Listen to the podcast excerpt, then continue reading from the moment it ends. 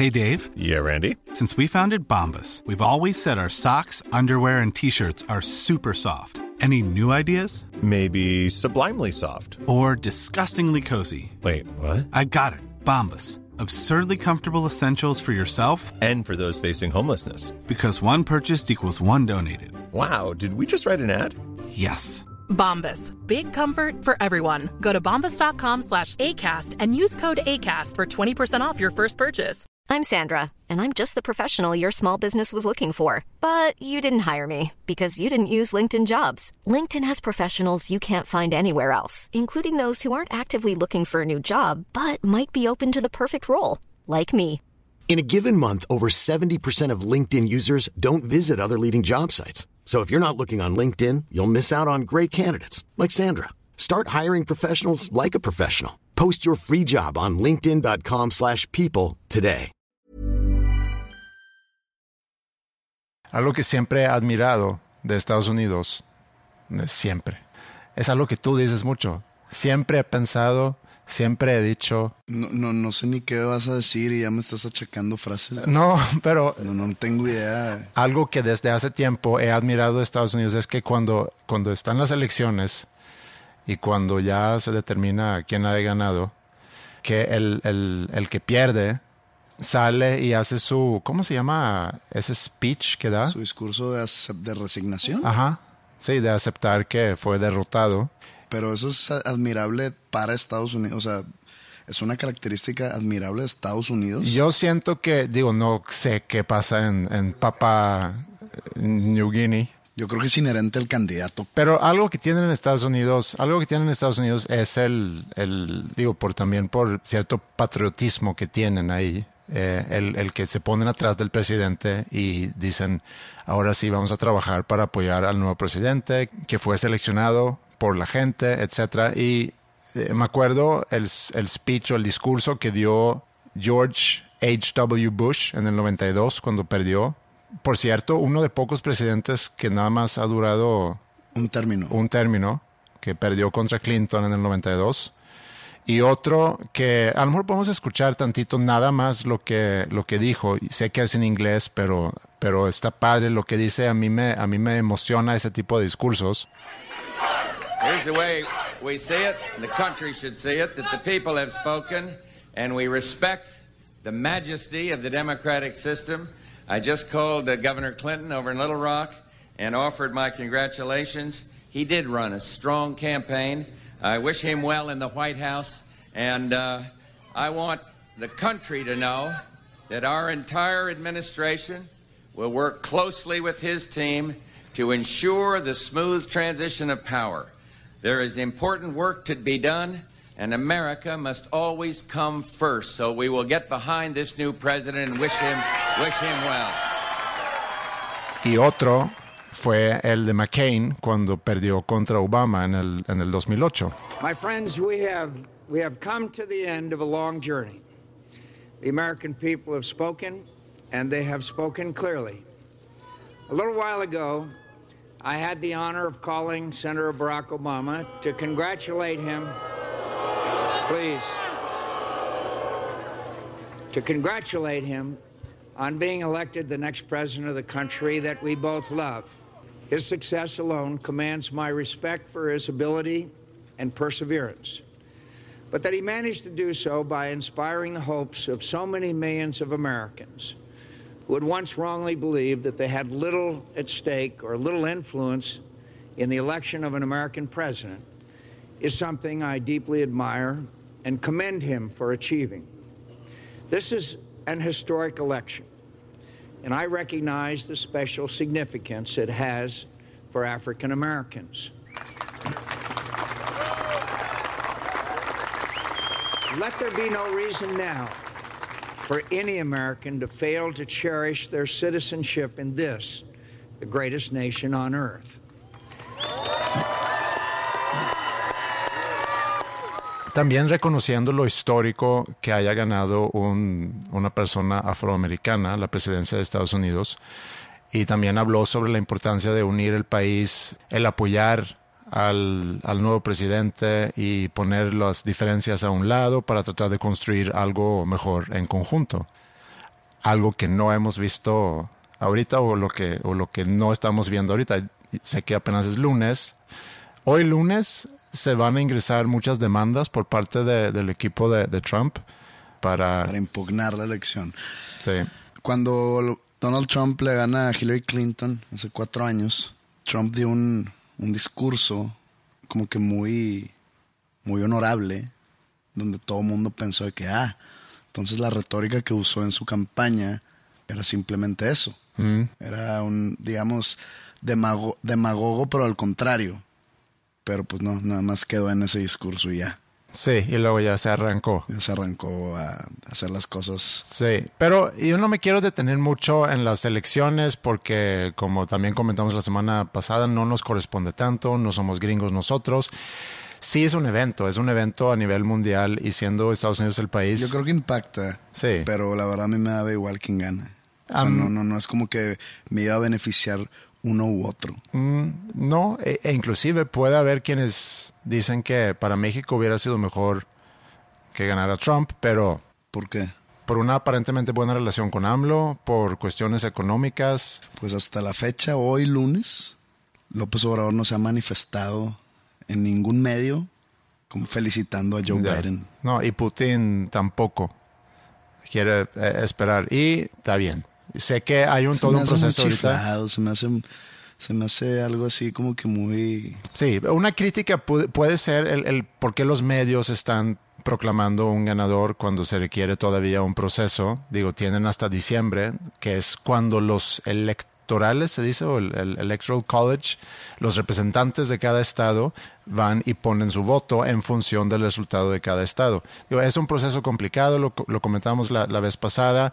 Trump en algún momento sale diciendo es que no entiendo lo que está pasando en Pennsylvania, si voy ganando con tanto, y luego resulta que, que en pocas horas empiezo a perder. Eh, ahí la explicación es porque los votos que se cuentan en Pennsylvania el mismo día de las, elecciones son, los votos que llegan ese mismo día, o sea, que se hacen físicamente ese día.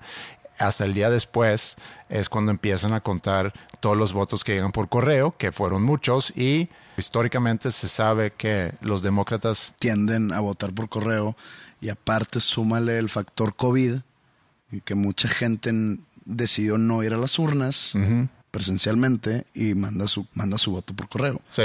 Entonces, por eso fue que se volteó la tendencia. Y lo que se está reclamando ahorita es que hubo muertos votando y que hubo mu- muchos... Sí, y yo no sé cuántos casos son. Lo que a mí me extraña un poco hasta ahorita, eh, digo, está muy interesante ver lo que pasa hoy y lo que pasa en la semana, porque obviamente tienen que presentar evidencias. Digo, es muy fácil acusar cuando pierdes y sobre todo si eres Trump y, si tienes esa personalidad de narcisista y, te cuesta mucho el aceptar que hayas hecho algo mal, eh, eh, todo lo contrario, siempre está haciendo todo a la perfección. Cuando le critican algo, él siempre sabe más.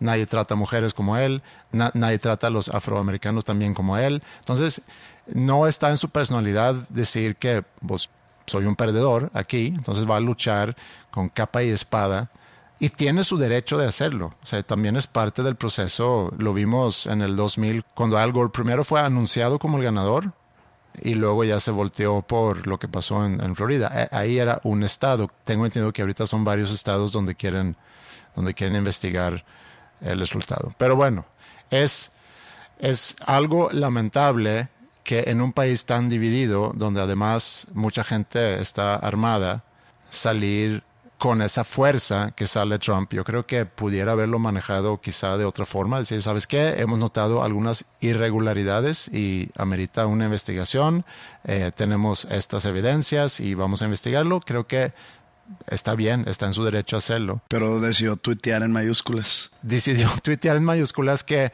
gané el voto legal y perdí el, en el voto ilegal. Y pues es muy fuerte salir diciendo eso, porque si la gente en sí no siempre es muy racional, no muy sensata, es como ponerle gasolina a un fuego. Pero también del otro lado, y eso es algo que quería platicar contigo, porque algo que he visto en, en estos últimos cuatro años, durante la administración de Trump, que a lo mejor es una señal también de lo que logra provocar en la gente, como, como logra polarizar. He visto muchos, en muchos noticieros, personas que dan eh, las noticias que se vuelven muy emotivos a hablar sobre cosas que haya dicho Trump. Ha habido varios ejemplos de los, no sé, titulares de las noticias o los pundits, los que comentan sobre política y demás, eh, que hasta, hasta lloran al reaccionar a algo que haya dicho Trump. Y el más reciente fue el, el otro día en CNN, Van Jones, un afroamericano, que le preguntan, bueno, Van Jones, creo, creo que es un comentarista político que sale mucho en CNN y, y lo tienen ahí en el Cabe estudio. mencionar que CNN es- está como que cargado hacia la izquierda, entre comillas, que son los demócratas. Sí, muy. Y su contraparte es Fox News, que son los que están cargados a la derecha, del lado Que republicano. curiosamente ahorita también se están volteando en contra de Trump. porque dicen que hay como que un mandato de- dentro del partido que quieren como que desligarse de cualquier acción ya de, Sí. que es todavía el presidente de Estados Unidos. Sí, hay republicanos que se están volteando en contra de Trump y hay algunos unos cuantos que siguen apoyándolo, pero sí, Fox eh, se está volteando en contra de Trump, sigue siendo un canal republicano, así fue fundado en su momento, para darle un contrapeso al- a los demás. Sí, él es de CNN y le preguntan, bueno, ¿cuál es tu reacción ante eso? Y la reacción es las que hemos visto en Estados Unidos es fiesta en la calle, hay celebraciones por todos lados, sobre todo en las ciudades grandes, que es una observación que tú me hiciste el, el viernes. Me enseñaste un mapa de, de cómo es dentro de cada estado cuando analizamos los votos por las diferentes zonas en un estado. O sea, hasta en los estados que perdió Joe Biden, tú abrías el estado en una en- un tipo de que era una gráfica, Ajá. una gráfica de- del país en sí, separado por los estados. Lo abrías el mapa y estaba todo rojo, menos en las zonas más populadas, que son las grandes ciudades. Sí. Por ejemplo, Texas, que lo, que lo perdió Biden, lo abres y estaba San Antonio, Houston, Dallas, Austin, eh, Corpus Christi, toda la zona del, del Río Grande, del Valle de, Valle de del Río. Grande, del Sí. Valle de Texas, todo estaba azul, pero todas las zonas rurales que pues Texas está gigantesco, estaba rojo. Sí, Eso se veía en todos los estados, las ciudades grandes en azul y todas las zonas rurales en rojo. sí. Entonces, si tú lo ves así de puro ojo, dices tú, ah, no, pues Trump arrasó. Sí, pero como cuentan en cada estado, el, el- ahí sí cuenta el voto popular. Y el voto popular haya ganado con un voto, con mil votos, con cien mil votos, se lleva todos los votos electorales, que pueden ser 20, pueden ser 55 en el caso de California, de todo ese estado. Sí, ahí desde, creo que Hawái da uno, creo que Alaska da uno o dos. Sí, como que tres creo que es Alaska. Sé sí. que Maine da tres, pero el que más da es California con 55. Sí. Y bueno, la reacción, las reacciones en las calles, mucha fiesta y demás, gente celebrando. Y, y no sé si están celebrando tanto la ganancia de Biden como están celebrando. La derrota de Trump. La derrota yo de creo, Trump. Yo creo que va más la derrota de Sí, Trump. que, vi- que vi un tweet diciendo que Trump vivió todo el, el, el 2020. Se le dio COVID, le tocó el desempleo y la evicción. Me dio algo de risa, no mucho, pero algo. O sea, te da risa que alguien le dé COVID, por ejemplo. No, no, no. No, me dio algo de risa el, el punto que esa persona Se te quiso hace- hacer. se- se te hace burlable la enfermedad o la mala salud de una persona. Retiro entonces eso. Sí, tienes razón en criticarme. Me, Eh, está, me está dando risa que a ti te da risa. Entonces, por consiguiente, yo también soy culpable. Sí. By proxy. By proxy. Sí. Eh, Van Jones empieza a hablar sobre la importancia de tener carácter o, de que character matters, es algo que dice. Y, lo dice con la voz muy quebrada, llorando, eh, muy, muy emotivo. Y también yo puedo llegar a, a cuestionar de que qué tanto es show eso. Así como la reacción de Trump es show, porque quiere hacer un punto, eh, estas personas del otro lado que salen con este tipo de reacciones que es pura emoción, digo, lo puedo entender, es muy difícil para mí pretender identificarme con un afroamericano viviendo en Estados Unidos, es, es imposible. Entonces tampoco voy a criticar su forma de sentirse. Lo que pudiera llegar a criticar es, no sé si el momento de reaccionar así o dar un discurso así es en, un programa como CNN, en las noticias, hablando sobre las elecciones. O esperarías más objetividad de parte de los, de los titulares del noticiero o de los comentaristas o de los expertos políticos. Pues es su papel, según yo, es su papel. Entiendo que hay un interés por medio y hay una agenda, pero hay niveles. O sea, lo, equivalente al fútbol, perdón por siempre sacar analogías futbolísticas, es si tú estás viendo un partido por Televisa y los comentaristas se nota a leguas que están del lado de un equipo.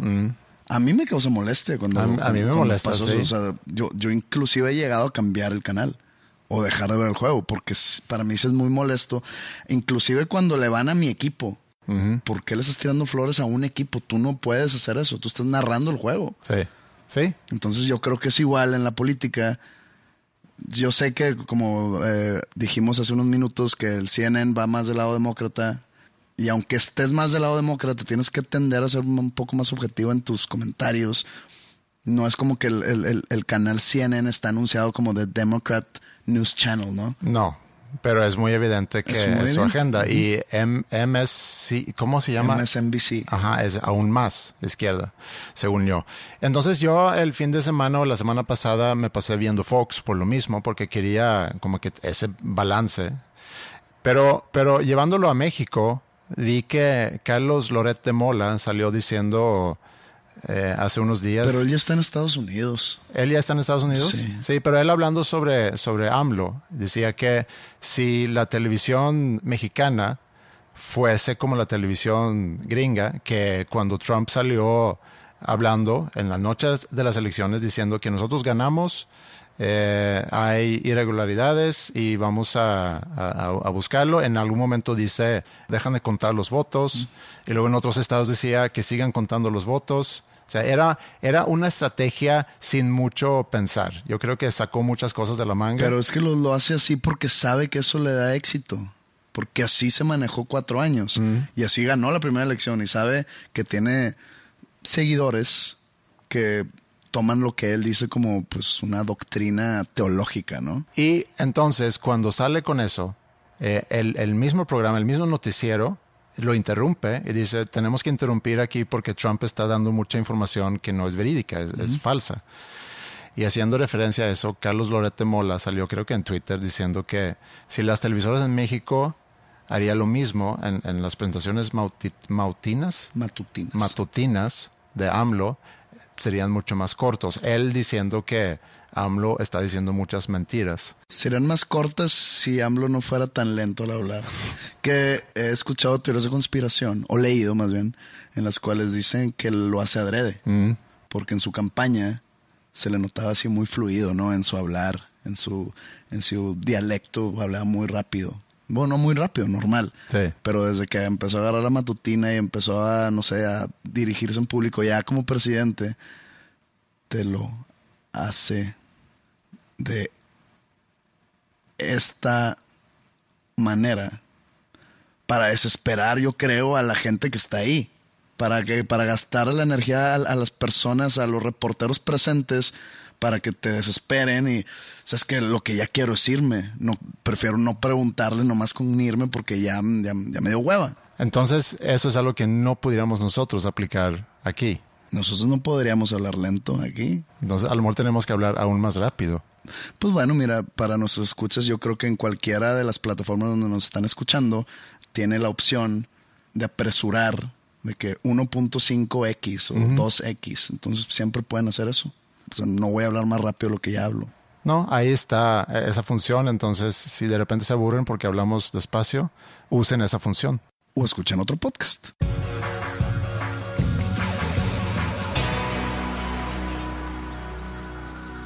Disfruté mucho este fin de semana, en particular este fin de semana. Digo, no que los fines de semana en las últimas 40 semanas han sido muy diferentes, pero este fin me sentí un poco como en prepa cuando de repente te ibas a casa de un amigo a janguear Así todo un fin de semana viendo, nosotros veíamos películas, mucho MTV. ¿Qué está pasando en MTV hoy en día, eh? Es más por YouTube, ¿no? Sí, sí, sí vi la decadencia de MTV, decadencia en cuestión de mostrar videos musicales. Sí. Pero no tengo idea ya qué sucede. O sea, si ahorita prendo MTV, ¿qué está pasando? Eh, creo que sí son más bien series o programas. No sé, Pero fíjate. reality shows, así. Ajá. Que empezaron en, en los noventas, principios de los noventas, empezaron con algunos reality Real shows. World, sí. Ajá. Pero no, pero quiero saber, ¿hicieron algún paso para atrás y pusieron un programa de videos? Es que ya está MTV el, el normal y luego está M2 o MTV2. Ya, ya de haber tres, cuatro, no, no, no tengo idea. O sea, le perdí la, la huella muy fuerte. MTV2 era bueno porque era música más alterna. Sí. MTV era un gran canal en su momento. A mí al, al final de los 80s, principios de los 90s era lo único que veía. Sí. Pero entonces, hoy quiero saber qué tipo de gente ve MTV. Primero, qué tipo de programación tienen y- después, qué tipo de gente de MTV que dice de que ya quiero ir a mi casa porque se quedó chido la de 16 and Pregnant, o no sé. O sea, no, no sé si haya un programa así. Seguramente sí. Terribles programas, horribles. Pero no sé qué esté pasando ahorita. Sí, tampoco sé. Pero en su momento tenía muchísima relevancia. Y luego llega YouTube y, y no nada más MTV, sino muchos canales pierden su relevancia porque. Y es impresionante la cantidad de cosas que tú puedes encontrar en YouTube. O sea, si tú quieres ahorita encontrar tal escena de tal película, Lo encuentras. la encuentras. Pero pues yo creo que deberían de, digo, probablemente no sea negocio, ¿verdad? Pero deberían de, de hacer algún tipo de programas de videos, pero echarle un poco de creatividad, echarle un poco de coco y... ah, VH1 lo hizo en algún momento con el pop video. ¿te Ajá. O el Storytellers. o- Storytellers, cosas así, pero pues, ya no sé si sea redituable con, con YouTube, ¿no? Mm, sí, quién sabe, pero a final de cuentas, si tú logras producir un buen contenido, digo, ¿cuándo hicieron ustedes el Unplugged, por ejemplo? En 2010. 2010, que todavía, digo, sí, es hace mucho, pero hace. Ahí en TV ya casi no pasaba. Sí, exacto. videos. Porque el Unplugged era muy grande a principios de los noventas. Esto es ya casi 20 años después. Y tuve mucha relevancia todavía, los Unplugged en el 2010. No sé si todavía les vaya bien a los Unplugged. Bueno, a, MTV a- Unplugged, porque ya a Zoe, que se grabó un día antes o después que día ustedes, le fue muy bien. le fue muy bien. Sí. Digo, sé que ya varias bandas han hecho su Unplugged, entre comillas, independiente MTV, Sí. porque es un buen formato. O sea, para mí el, el- el form- formato de MTV Unplugged pues, está chingón. Sí. O sea, es como darle otra cara al público de las canciones de una banda. Pero pues no sé si ahorita el concepto MTV Unplugged sigue siendo... Pero Está en, relevante. en tiempos de pandemia, a lo mejor sí. Porque si ahorita se está buscando crear más contenido de música, shows en, en vivo, pero streaming o en línea o en como lo quieras llamar, que tampoco sé que tan bien le ha ido a todas esas iniciativas de hacer shows en streaming durante esta pandemia. Pero ahí donde MTV a lo mejor pudiera tener una oportunidad, a lo mejor ya llegaron muy tarde a esa pelota, pero si hubieran, se hubieran puesto las pilas a producir buen contenido, el problema es si ese contenido va a vivir en su canal o si va a vivir en YouTube. Y si vive en su canal, en, en- en pocas horas ya va a estar viviendo en YouTube. Entonces, sí, no sé. Recuerdo que los últimos eh, MTV Awards o premios MTV eh, de perdido en Latinoamérica fueron en el 2009, en, las- en el- en los cuales estuve, estuve presente. Fueron en Los Ángeles. Fue la última vez que fueron los MTV Awards en Latinoamérica. Y crearon un tipo de nuevos premios que son los millennials, no sé qué madres.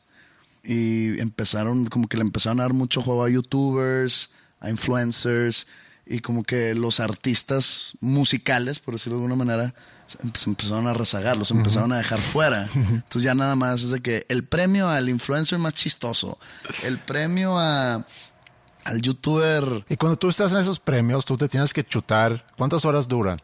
Porque lo que sale en la tele supongo que es como que una versión más... Ok, te, voy a- te puedo contar mi experiencia. Ajá.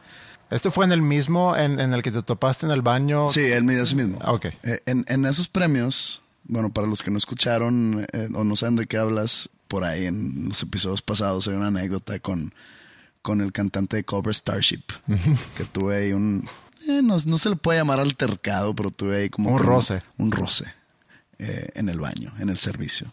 Pero bueno, ese, es, esos premios en, en especial se manejó de manera distinta como que como eran los últimos. No me acuerdo si se decía, si era sabido que eran los últimos. Nosotros sí sabíamos. Ah, sí. Entonces se manejó como que todas las presentaciones en vivo. ¿Y por qué? Porque ya sabían que pues no hay- nadie ve MTV, ya no tenemos relevancia. No, no sé. Eh, que iban a empezar otro tipo de premios. Ok. X. Y se iba a manejar como que las presentaciones en vivo iban a ser en diferentes ciudades al mismo tiempo. Lo cual era mentira, porque Como nosotros. un live aid, hace cuenta. Ajá. Lo- eh, era un fake live, porque había, me acuerdo, presentaciones en, en la Ciudad de México, presentaciones en Bogotá, presentaciones en Buenos Aires y creo que presentaciones en, en LA. Nosotros tuvimos una presentación en vivo que se grabó días antes en la Ciudad de México y se transmitió en la, en la transmisión de, de- de- de donde estábamos todos en Los Ángeles. Ok. Entonces, pues, ¿cómo era posible que decían de que en vivo desde la Ciudad de México, eh, Panda, y pues nosotros los pandas estábamos en LA y más porque pasamos a recibir un premio? Y nadie hubo.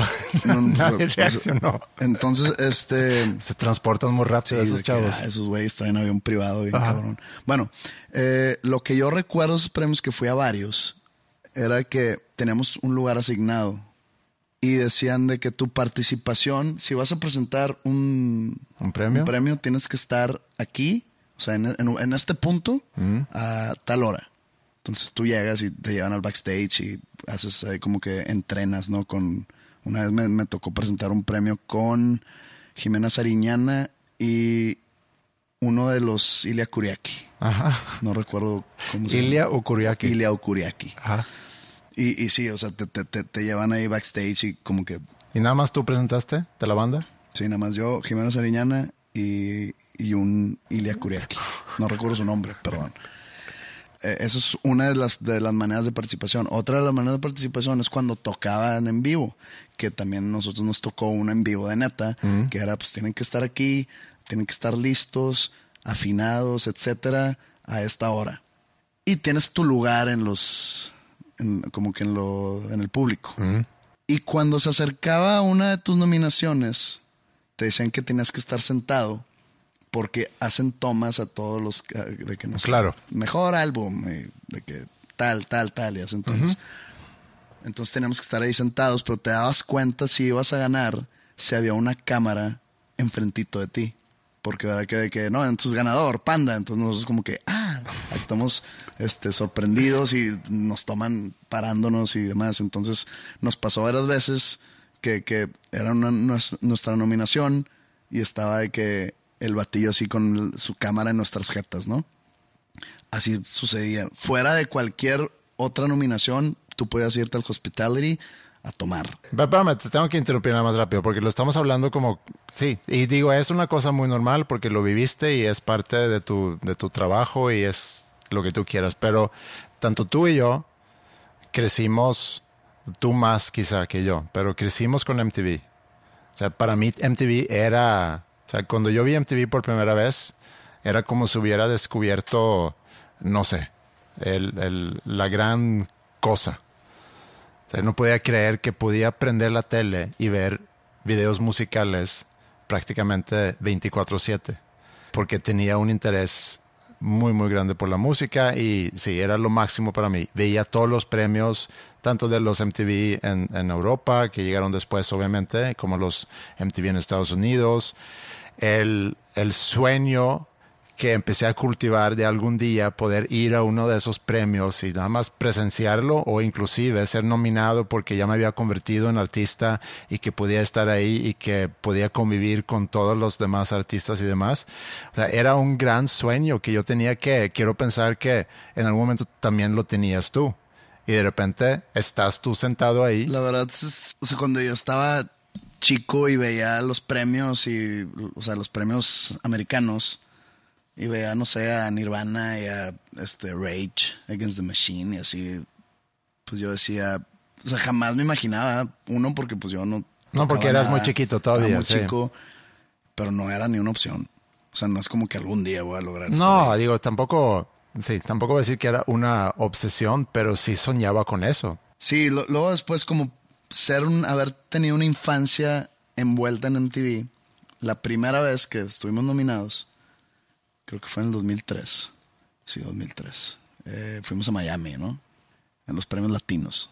MTV Latino. Y estábamos nominados a Mejor Artista Independiente. Y, y perdimos. Y me acuerdo que... ¿Qué dijiste? Cuentan los votos otra vez. perdimos, no, no me acuerdo ni quién ganó. Pero fue, o sea, si, si, nos agüitamos, o sea, si fue de que, puta madre. O sea, si fue un agüite y me acuerdo que, que, que nos juntamos los cuatro y fue que pues vamos a ponernos hasta la madre en la fiesta y vamos a olvidarnos que esto sucedió. Vamos a aprovechar que venimos a Miami. Es la única vez en mi vida que he ido a Miami. Y digo, creo que conté en, en el pensándolo bien, pensé mal, pues digamos los resultados de esa peda. Ongi acabó en el bote de Miami. ¿Ah, sí? Fuimos a sacarlo. Y ya después que empezamos a ganar varios, sin afán de sonar mal o sonar mamón, pero ya como que se nos hizo una costumbre el, deja el estar nominado, el de que ganar el premio. Y más porque esos premios era por voto de la gente. Mm. No era una academia, no era un... Un jurado. Sí, o sea, era, sí. era por voto de la gente. Entonces, pues, como que siempre el fan hacía lo posible para que ganáramos esos premios. Mm. Y fue, la verdad, fueron muy buenos años. Era el evento más importante para cualquier artista en Latinoamérica, eran los premios MTV. Más, hasta más que los Grammys. Tenían más auge que los Grammys. No, y además porque ahí vota el público. El, el Grammy puedo entender por la palmada de la espalda, por, por el gremio. Y que te reconocen en el gremio de los músicos. No, porque yo, eh, inclusive, digo, no que, no que signifiquen algo esos premios MTV, en su momento para mí significaban mucho, pero, por ejemplo, yo conozco gente eh, que, hasta he trabajado con ellos y que han ganado un Grammy y yo no lo veo diferente porque ganó un Grammy, no lo veo ni mejor, ni, o sea, yo, mi relación profesional con esa persona, si me gusta trabajar con él, trabajo con él con o sin Grammy. Entonces yo creo que no es ninguna palmada en la espalda. O sea, yo no veo mejor a alguien porque ganó un Grammy. Digo, yo siendo parte del gremio. Sí, pero está padre recibir Ah, claro. esa palmada. No orinaría en un Grammy como lo hizo. ¿Quién lo hizo? No me acuerdo. ¿quién Hace poquito. No, no supe Creo eso. que Kanye West así, Seguramente. que- Que, se enojó y empezó a... Que no lo nominaron o no sé qué pasó, pero que subió una foto orinando arriba de, un- de una estatuilla de un Grammy. De que no mames, güey. Bueno, no está aquí Kanye West para defenderse. Entonces, no y no, y no, no Ah, vamos a yo- googlear. y, ah, y, y ojo, probablemente no fue Kanye West. Fue el primero que se me ocurrió de hacer tal locura. Y yo te hice segunda, pero bueno. Sí, eh, fue, fue, un- fue una muy bonita época. Esa época de, de los MTVs y que ya se acercan las fechas de nominación y nos van a nominar y no mames. ¿Fuiste Starstruck alguna vez? Eh, híjole, es que es muy difícil que yo me starstruck, que, que yo me, me abrume por la presencia de, alguien, de algún famoso. Me pasó alguna vez que con Evander Holyfield. Eh, Con Stoikov. con Cristo Stoikov. Eso sí, fue de que a la madre. Es chistoso que, que tanto tú como Flippy, hablamos de Flippy otra vez aquí, pero eh, en algún momento me dijo que se había topado con un jugador de Tigres. O había no topado, sino había visto a un jugador de Tigres en la fila de, no sé, en, en Starbucks. Y que se puso todo nervioso y que quería tomarse una foto, pero que no sabía cómo reaccionar. Y, y- y- y me dijo, jamás me ha pasado algo con algún colega o algún otro artista, pero veo un futbolista que admiro mucho, sí me pongo como, como niño chiquito. Sabemos quién es Cristo Stoikov, ¿o no? Ajá. O sea, jugador de de Bulgaria, Bulgaria. Para mí es un jugador histórico, campeón de goleo en Estados Unidos. 94, su mejor mundial. Y aparte Jugó en. Barcelona. Jugó en Barcelona mucho tiempo. Sí. Me lo topé en el aeropuerto Monterrey, comiendo solo. En el En aeropuerto de Monterrey. en Órale. el Wings. Ahora- Dije, ¿qué pedo que es este vato aquí? Obviamente me acerqué y por favor una foto y súper, súper a toda madre. Y subí mi foto al Instagram y todo. Bueno, ahí sí me- te, te abrumas, ¿no? Eh, sí, sí, sí es buena la palabra me abrumo. Sí, digo, Pero así con... No, en las fiestas así en TV, no, para nada. no. Fue hace mucho. Me acuerdo que me presentaron a Camila Sodi y como que fui muy malo al tratar de como que hacer una conversación con ella y ella yo creo que vio, dijo, "Ay, qué hueá de vato, se dio la media vuelta y se fue y me dejó ahí hablando solo. Hablando solo en mi cabeza, pero no salió ninguna palabra de mi boca. Eh, esto fue que en el 2005, algo así. Ahora Camila Sodi pues sale en, en la serie esta de Luis Miguel, ¿no? Ahí como que agarró otra vez auge. Pero bueno, una Pero actriz. sí, fue hace, fue hace tiempo y fue hace tiempo que también es- estuve o estuvimos en prepa y este fin de semana pues me sentí un poco como en prepa porque convivimos eh, viernes en la noche como normal y luego el sábado hubo partidos cayeron pues Terribles, ¿eh? sí el, el, eh, Monterrey el 2-0 era ya servido Y lo falló Jansen Mm. Y Chivas dio la vuelta. Sí.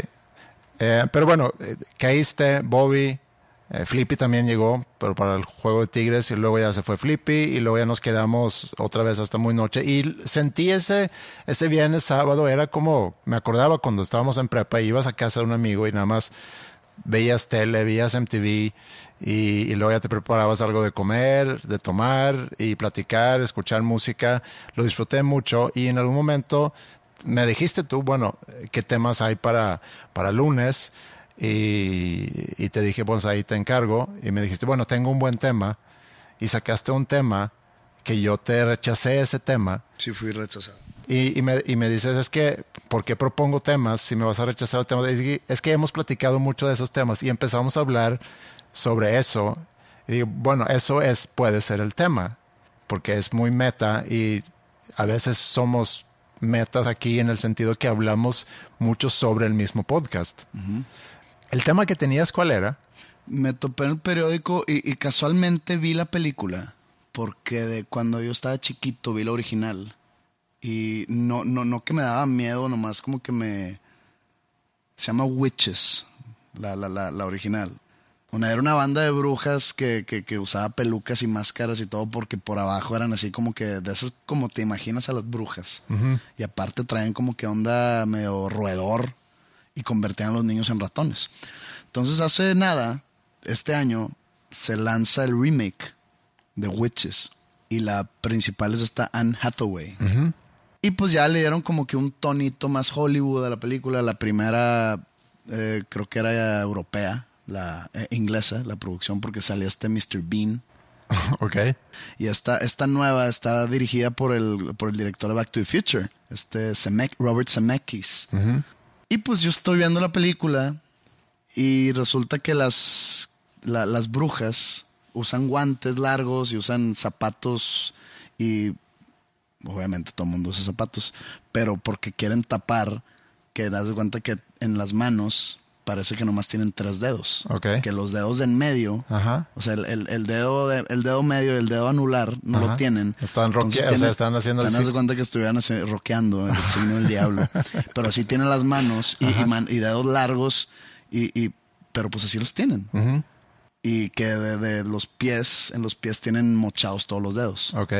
Y resulta que vi una nota en el periódico donde Anne Hathaway pide perdón por haber salido en esa película que no fue, lo hizo sin la conciencia de que gente discapacitada, que en verdad no, eh, nació con tres dedos o que sufrió un accidente y, y, pues le tuvieron que mochar un- algunos dedos, que no pensó que fuera a ofender y al parecer sí hubo un movimiento en contra de esa película por las personas discapacitadas, Ah. pero pues sale esta chava a, a pedir disculpas y otra vez regresamos a lo mismo. No sé, no quiero ser el, el- el portador de la bandera de ya déjense de cosas, pero sí, Sí. es una película para niños, casi, casi, güey. Y ahí fue cuando yo puse el freno y dije, es que hemos hablado de eso muchas Sí, veces. sí, hemos hablado mucho. sí. Y hasta nos convertimos en los ofendidos por los ofendidos, lo cual en sí también es meta. No sé si quieres... No, a mí no me ofenden los ofendidos. Mm, Pues es que... Me llama la atención. Sí. Eh, si- siento yo que, no sé si ya se ha estudiado, pero siento que es un fenómeno social que se necesita estudiar. Y, creo que va más allá al de que querer pertenecer a algo más grande que tú. O ser parte de un movimiento. O porque no lo ven ni como un movimiento. Nomás es como una característica de estos tiempos. Una característica del zeitgeist donde ya yo sé que, que, que- que mucha gente dice, la gente ya agarró valentía y ya este, no tiene miedo de decir lo que siente. Es, es, en parte es eso. De Pero- hecho, te iba a decir eso. Pero en verdad, En verdad. Es que también es como cuando se pone el movimiento el péndulo, se, se mueve mucho Quiero- a los extremos. o sea, en verdad- y esto que no es para sonar cínico ni nada, pero una persona que, que nació con tres dedos, que conozco un par, y uno de ellos toca el piano encabronadamente. Quiero imaginarme realmente esa persona que pone la televisión y pone witches y realmente se ofende. Y realmente dice, no puedo seguir viendo esta película. Se están burlando de mi situación. No, no, no, no lo, no lo logro como que aterrizar ese, ese pensamiento a algo real. O sea, no, no, no lo veo. Chance estoy mal. Chance eh, vivo en privilegio como tú lo has, tú lo has dicho. No, no sobre mí, sino sobre, Son nosotros. sobre nosotros. Pero no, no, no, no lo... En verdad no me imagino a alguien ofenderse por una película cuasi para niños. Mm, sí, es también difícil. Entonces yo al leer ese tipo de noticias, sigo, no, no mames, no, no Te puede calienta. ser- no puede ser posible. Y, y- y- y no me ofendo, nomás me, me encantaría leer o un ensayo o un libro al respecto de ese fenómeno social que es la gente se ofende ya por todo y realmente se están ofendiendo. Estamos, creo yo, en un momento donde estamos moviendo muchas fronteras de qué es aceptado y qué no es aceptado. Y estamos como que revisitando muchas cosas. De hecho, le- leí algo hace poco que me, que me, me hizo mucho sentido, porque parte, parte de, de esto, lo que estás comentando ahorita, es, es la gente que anda revisitando la historia para juzgar a gente en el pasado, ¿no? Que también es, es muy, muy ilógico y muy inútil porque, y estoy hablando en términos muy amplios, porque no, es como que estoy diciendo no podemos juzgar las atrocidades pasadas en la Segunda Guerra Mundial por Alemania nazi, porque fue en un contexto, no es así, pero también hay cosas que se están juzgando hoy en día eh, del pasado, donde hay que entender en, en qué contexto vivían esas personas cuando en su momento dijeron lo que dijeron. Eh, entonces no se puede juzgar el pasado así, con los ojos de hoy. Eso por un lado. Por otro lado, también es que estamos moviendo las fronteras en aceptar muchas cosas, es tratar de quitar ciertas cosas que por fin hemos entendido que así no es. Así no podemos tratar a los demás, así no podemos diferenciar entre las personas. Y cuando se empieza a mover eso, es muy fácil con lupa ir buscando esas cosas que dices, no, esa no. Eh, una película donde, como la que mencionas ahorita, tampoco. Y, y obviamente que va a haber mucha gente equivocándose, creo yo, en estar eh, buscando qué está bien y qué está mal. Ciertas cosas simplemente tenemos que aceptar, creo yo, y, o dejarlas ser y, y- y sobre todo no ofendernos por otras personas, que es algo que yo creo que pasa mucho. A mí me puede llegar a molestar mucho cuando, cuando veo a gente que no es una minoría, empieza a hacer la lucha por, por gente que está viviendo esa situación. Siento yo que se quieren como que levantar el cuello donde no les merece. Cosa que a mí me ha pasado en, en- en- en el pasado en este mismo podcast y alguien me lo reclamó. Lo platicamos hace relativamente poco fuera del podcast. Eh, cuando yo en su momento quería hablar del feminismo y la importancia del feminismo y todo eso, y alguien me dijo, oye, ¿tú qué vas a hablar del feminismo si tú no eres mujer, si tú no vives eso? Y mi respuesta a eso fue, bueno, también debo de poder hablar del racismo o, o estar en contra del racismo aún no siendo yo una persona de color. Pero sí, entiendo el punto. O puedes decir, yo puedo hablar de lo que yo quiera. Sí, también. Pero puedo entender ese punto. Que cada quien habla de, de lo suyo según su, su contexto y circunstancia. Pero bueno. Sí, te frené ese tema porque... Pero no me lo frenaste, porque ya hablamos de.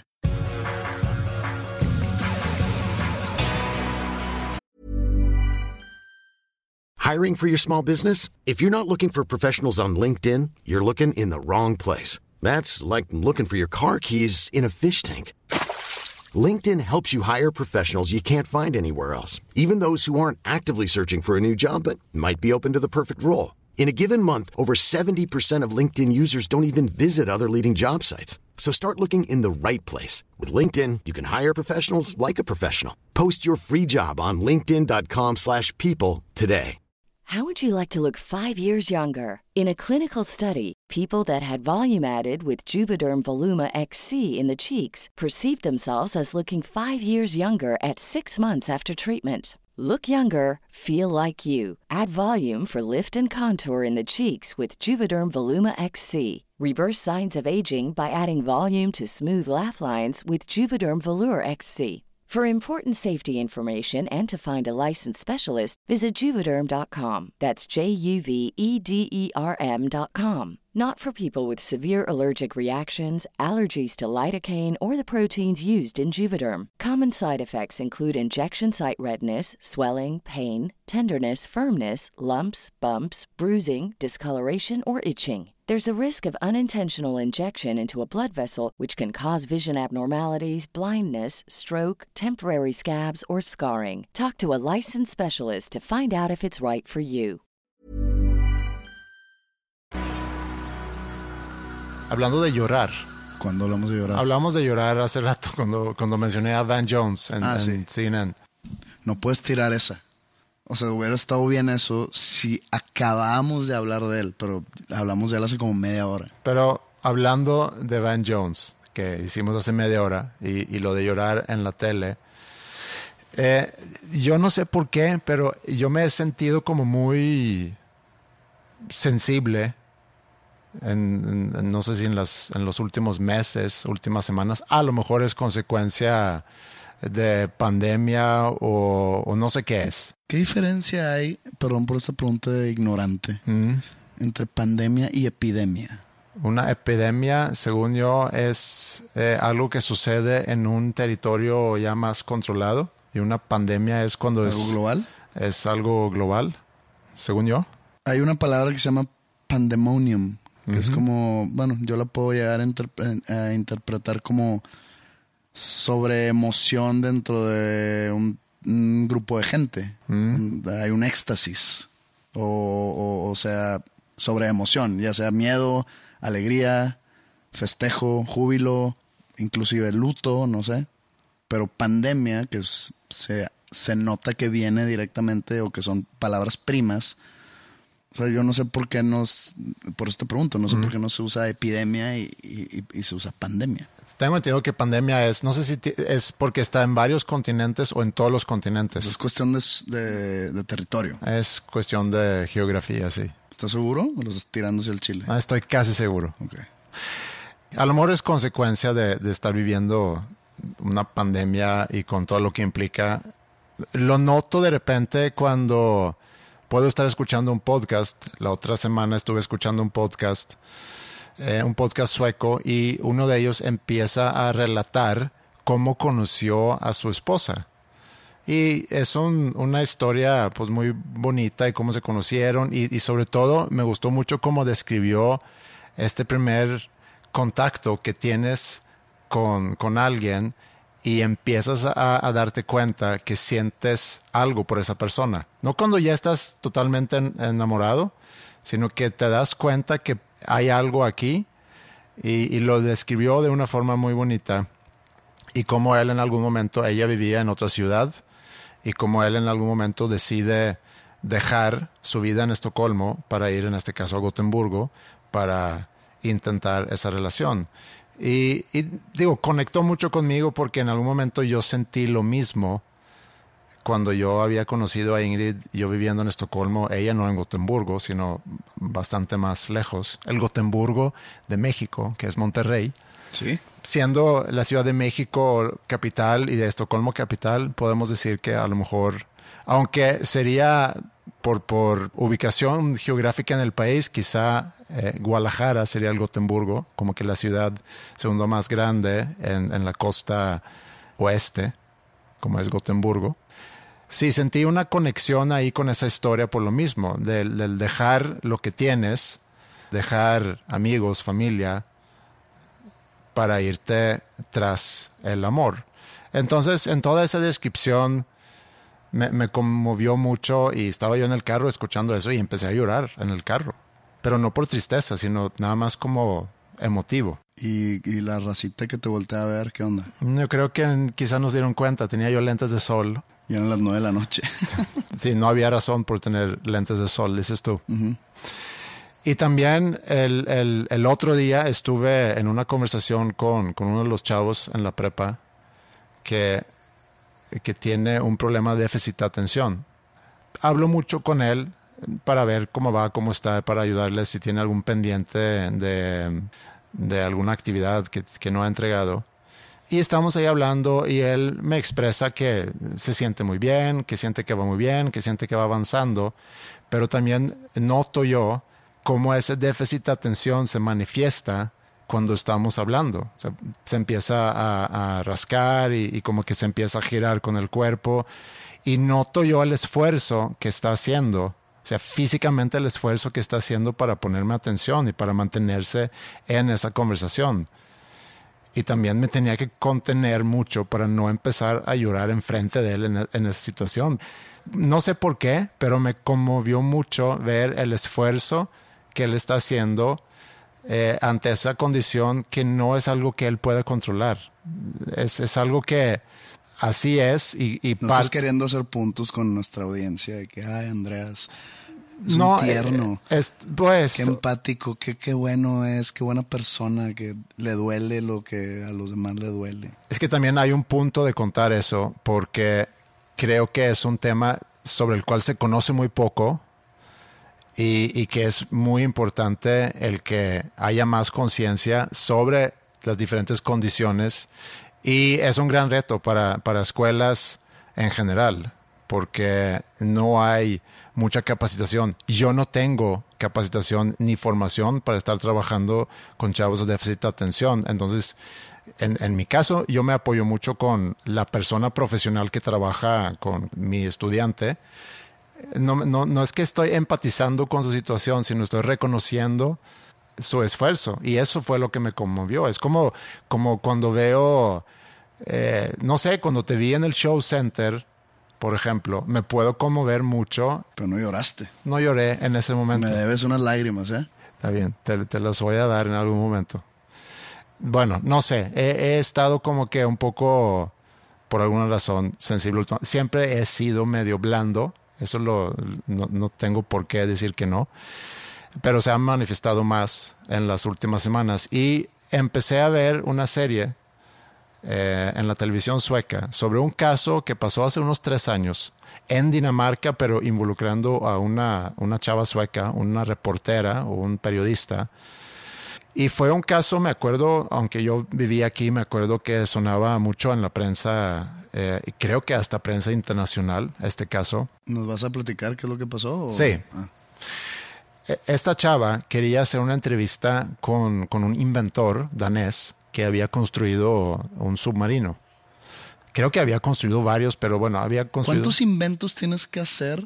Para ser inventor. Para llegar a, a ser considerado inventor. No sé cuál es eh, la regla eh, ahí en, en, INPI de que, ok, felicidades, ya vemos aquí que estás registrando. Digo, en teoría debe ser uno. Un invento, pues se requiere de un inventor, entonces pues ya eres un inventor. Pero para ser considerado a muchas millas, a muchos kilómetros del lugar del invento, pues ya se le, se le adjudica su adjetivo de, de inventor. inventor. Pues yo he compuesto, pero yo no soy compositor. ¿Y si yo inventé una canción, soy un inventor? De canciones y de cuentos infantiles, sí. Sí, ¿no? Uh -huh. Ok, bueno, sigue con la historia de mi colega. Sí. Esta chava, eh, Kim Val, se llamaba. Ya se murió. Ya se murió, y esa es parte de la historia. Mm. Ella busca a este inventor danés que se llama Peter Madsen para hacerle una entrevista. ¿Qué inventó Madsen para que esta chava necesite entrevistarlo? Eh, no sé cuál era su motivo original, eh, sino era a lo mejor curiosidad nada más porque había inventado, bueno, había construido submarinos. Ah, sí, mencionaste submarinos, sí. Perdón. sí. Él nunca sale en la serie. O sea, obviamente que él, la persona real no, pero no hay un actor haciendo el papel de él en la serie, lo cual también me llamó la atención que se me hizo un pues un detalle interesante, mm. que nunca sale en ninguna... Es como el conde Drácula en el libro Drácula. Mm, que nunca sale. Nunca sale, nomás se habla de él. Uh -huh. Y entonces esta chava logra conectarse con, con él y la invita a que se suba al submarino, salen a darse un paseo en el submarino y luego eh, hay alguna falla con el submarino se acerca a otro barco y logran rescatar a este inventor y poco después se hunde el submarino. Preguntan dónde está, dónde está la otra persona que aparentemente estaba contigo. Dice, no, yo la dejé hace rato y la dejé en, no sé, en un puerto. Y, y desaparece ella. Y nadie sabe de ella. Y poco después, él confiesa que se había muerto ella en el submarino y que se había deshecho del, del cuerpo. ¿Y de qué murió? Él cuenta que hubo un accidente que se pegó con la tapa del, del, del- De la casita tapa de la sale. torre, sí, De la casita. de la casita que sale arriba, sí, que ella quería salir, eh, se, se golpeó y se cayó y se murió. Muy ojón pasar paloma. Muy ojón, sí, pero no es algo que pueden descartar. Tienen que evidenciar que no haya sido así. Así como ahorita Trump tiene que evidenciar que haya habido irregularidades, policía en este caso, el procurador tiene que evidenciar eh, que, pues, que haya habido otra razón. Y poco después encuentran un torso cerca en, una playa eh, y hacen la investigación a través de ADN y resulta que era su torso. Entonces van con él otra vez y dicen, oye, ¿por qué encontramos su O sea, sin torso? cabeza y sin extremidades. Sin cabeza y sin piernas y, y- y brazos. Ok. Y con algunas como que puñaladas, pero que al investigar, en el, el médico forense, investigar sobre eso, dice, es, es difícil saber si haya sido causa de muerte. Esos como que no son puñaladas, sino más bien eran como que agujeritos, como que perforaciones. Ok. Que luego resulta era parte de un acto perverso sexual, pero lo podemos dejar por mientras. Y entonces él dice, sí, yo, yo corté el cuerpo. O yo, ¿cómo se dice eso? Des- Descuarticé. Descuarticé el cuerpo. Dicen, ¿pero por qué? Porque yo traté, Mutilé. muti- ajá, yo traté de levantar el cuerpo por esa casita o por esa torre para sacarla del, del submarino y deshacerme del cuerpo porque, no sé, porque paniqué y luego ya me quise suicidar. Eh, en la mera hora me arrepentí y lo sospechan de haber matado a, a esta chava, pero no pueden todavía eh, probar nada. Empieza todo un- una investigación para poder encontrar eh, el cuerpo y se involucran obviamente todo un equipo de buzos, todo el departamento pues, de la policía que están liderando esta investigación con los diferentes miembros de ese equipo, liderado por un señor que me gustó mucho el personaje en la serie. Todos los días salen los buzos muy temprano en la mañana a buscar su cuerpo. Y luego el, el jefe de la investigación tiene mucho contacto con los papás y está reportando con los papás lo que encuentran o en este caso lo que no encuentran. Entonces es, es muy emotivo ver las reacciones tanto de los buzos, la decepción cuando regresan en la noche de no haber encontrado nada, sabiendo la importancia que es que puedan encontrar algo de evidencia de algo. La reacción de los estaban buscando la policías- cabeza. Están buscando la cabeza, los brazos y, y las piernas. Pero ¿y qué iban a encontrar en, en esas partes del cuerpo? Estaban buscando una, una razón de su muerte. Una persona se muere o sea por accidente, o sea por causa natural o enfermedad, O Se- asesinato. asesinato o por suicidio.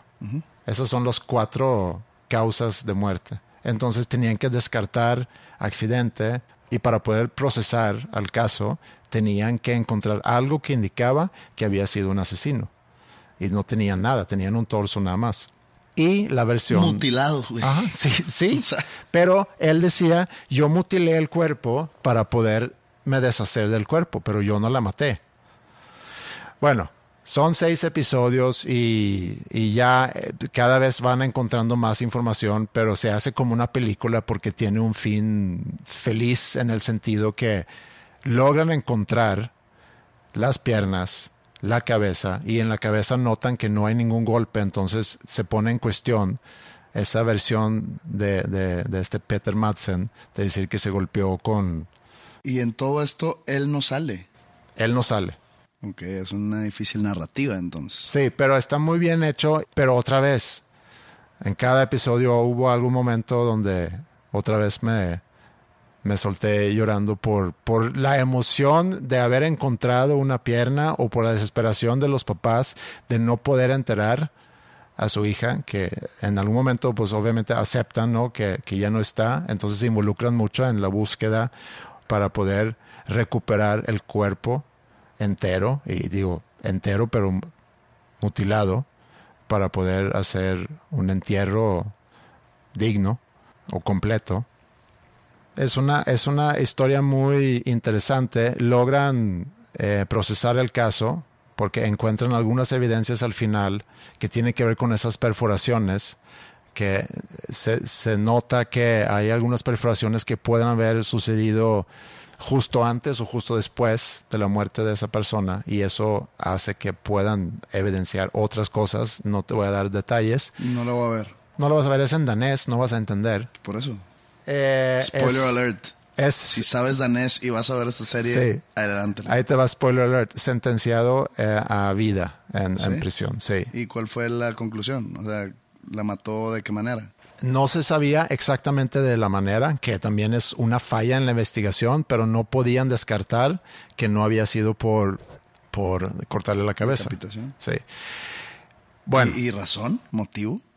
¿Móvil? eso es otra. Muy al principio, en el primer episodio, pone el, el jefe de la investigación, pone en su pizarrón. Estas son las razones por qué se muere una persona, las razones que yo acabo de decir. Estas son las razones por qué alguien mata a otra persona, que puede ser por poder, puede ser por, ¿Venganza? por venganza, puede ser por eh, dinero, por lust o por... lo- Pasional. sí, pasional. Puede ser, no Por sé. enfermedad. Por enfermedad de- psicológica o algo así. Entonces también eso es parte de, de encontrar cuál pudo haber sido ¿Y cuál fue? el motivo. Pues aquí era una combinación entre lust, porque tenía una perversión sexual, y seguramente de poder, mostrar poder. Y bueno, está sentenciado a, a vida. Esto fue en el 2018. El caso duró mucho tiempo porque se tardaron mucho en encontrar todas las partes de- del cuerpo. Y eh, hace tres semanas eh, él trató de escapar de la prisión en Dinamarca. Y no sé cómo había logrado obtener como que algo que parecía un- una pistola y como que un, ¿cómo se llaman esos chalecos? ¿Antibalas? No, un chaleco con... ¿Salvavidas? No, Ah, de, ¿De bombas? de bombas. Que obviamente que era falso, pero tenía algo similar. Entonces nada más se salió caminando eh, del- de la prisión y lo detuvieron creo que a 500 metros y ya lo metieron otra vez.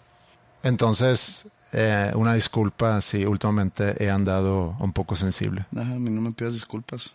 Con que no empieces a llorar ahorita, todo bien.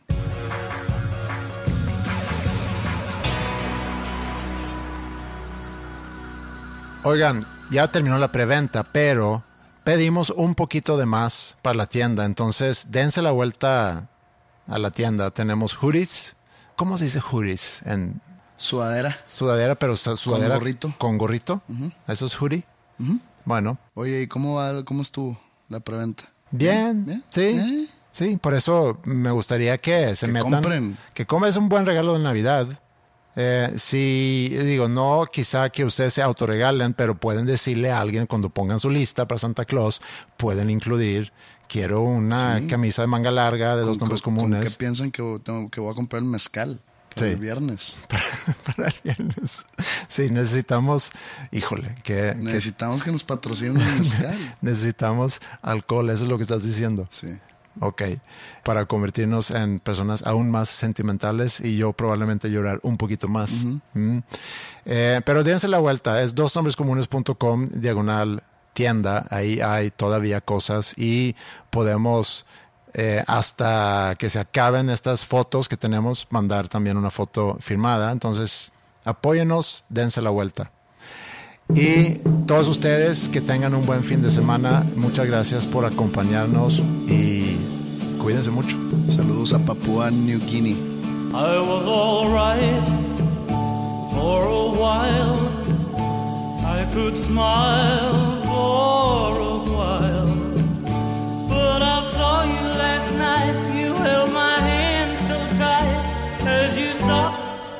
say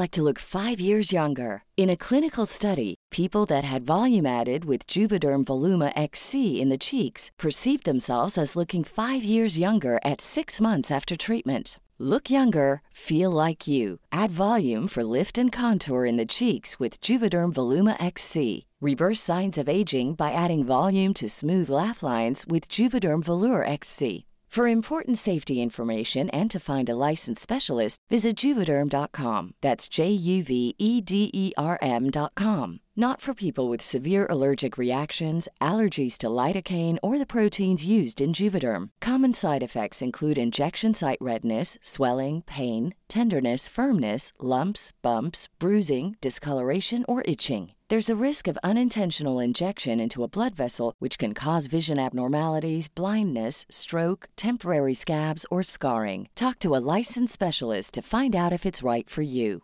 Hey, it's Paige DeSorbo from Giggly Squad. High quality fashion without the price tag. Say hello to Quince. I'm snagging high-end essentials like cozy cashmere sweaters, sleek leather jackets, fine jewelry, and so much more. With Quince being 50 to 80% less than similar brands. And they partner with factories that prioritize safe, ethical, and responsible manufacturing. I love that. Luxury quality within reach. Go to quince.com slash style to get free shipping and 365 day returns on your next order. Quince.com slash style.